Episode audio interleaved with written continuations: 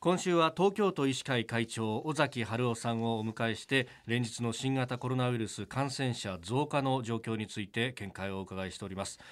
えー、この新型コロナウイルスの性質というものがだんだんと分かってき、えー、ている最中だと思うんですけれども、はい、どういう経路でこれ感染が広がっていくということが分かってきました？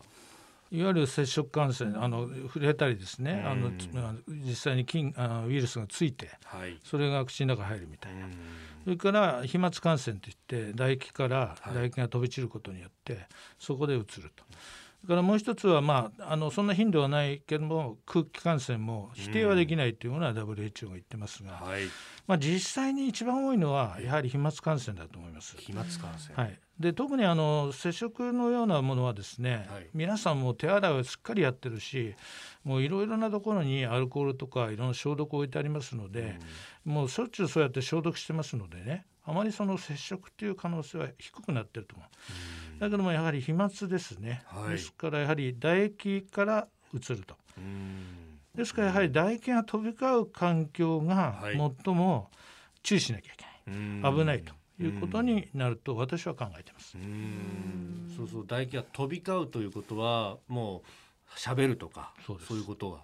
問題になってくるわけです、ね、そうですね。それでまあ普通皆さん、ま、ここも今スタジオマスクしてやってますね。えーでマスクをしていればある程度飛沫は防げる。もちろん両方がですね、はい、ですから要するにあのマスクっていうのはかなり有効だという話が出てきたわけで。だからやはりそれは飛沫を防げるということですね。で一方マスクを外して喋ってしまう空間はどういうとこかっていうとやはり一つはそういった飲食店ですよね、はい、特にアルコールがから飲んで気が大きくなって声も必然的に大きくなります。それで距離感もだんだん縮まってきますから、まあ、そういう中で、えー、長時間い。るとですね、はい、非常に危険が高いと。いうことはこれはもうそういう理屈を考えていけば皆さんもお分かりになると思うんですね。まあ、ですからガイドラインでこうステッカーとか貼るとかいう話もありますが、はい。えー、じゃあこの例えばここにもアクリル板がありますが、この高さをどのくらいまでしたら有効なのかですね、はいえー、高さによってはやっぱり飛び越えてしまう、はい。まあ、いろんな話がありますから、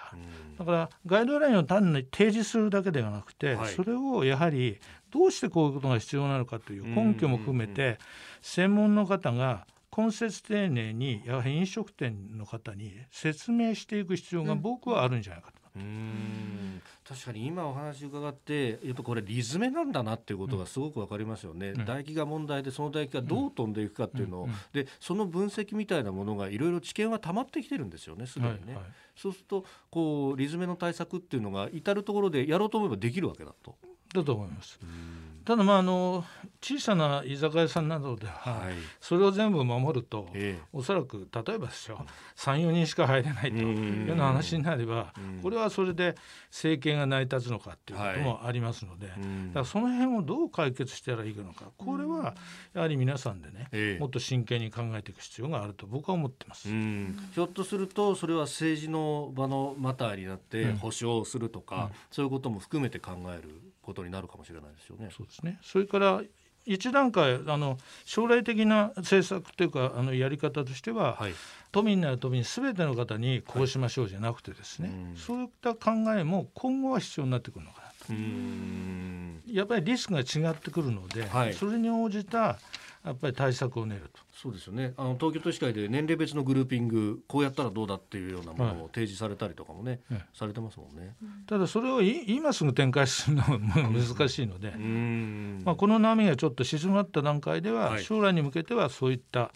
考え方をとって少し積極的にですね動いていくという方法もあると思います。それからあの今火曜日ですけれどもこれ木曜日から4連休に入りますよね、ここどう過ごしたらいいですか？そうですね。やはり今お話したようなことが大事になってくるのでやはりその、えー、要するに3密空間でですね、はい、そういった飲食特にアルコールが入るようなことは私はここ2週間ぐらいは避けた方がいいと思ってますのでそれからイベントにしてもですね、はい、やはり小さいあのそういう空間でですね特に屋内で、はい、やはりそういった可能性がある唾液が飛ぶような可能性があるところはお酒になった方がいいのかなと。そういうふうに考えてます。えー、東京都医師会会長尾崎春夫さんにお話を伺っております。先生明日もよろしくお願いします。よろしくお願いします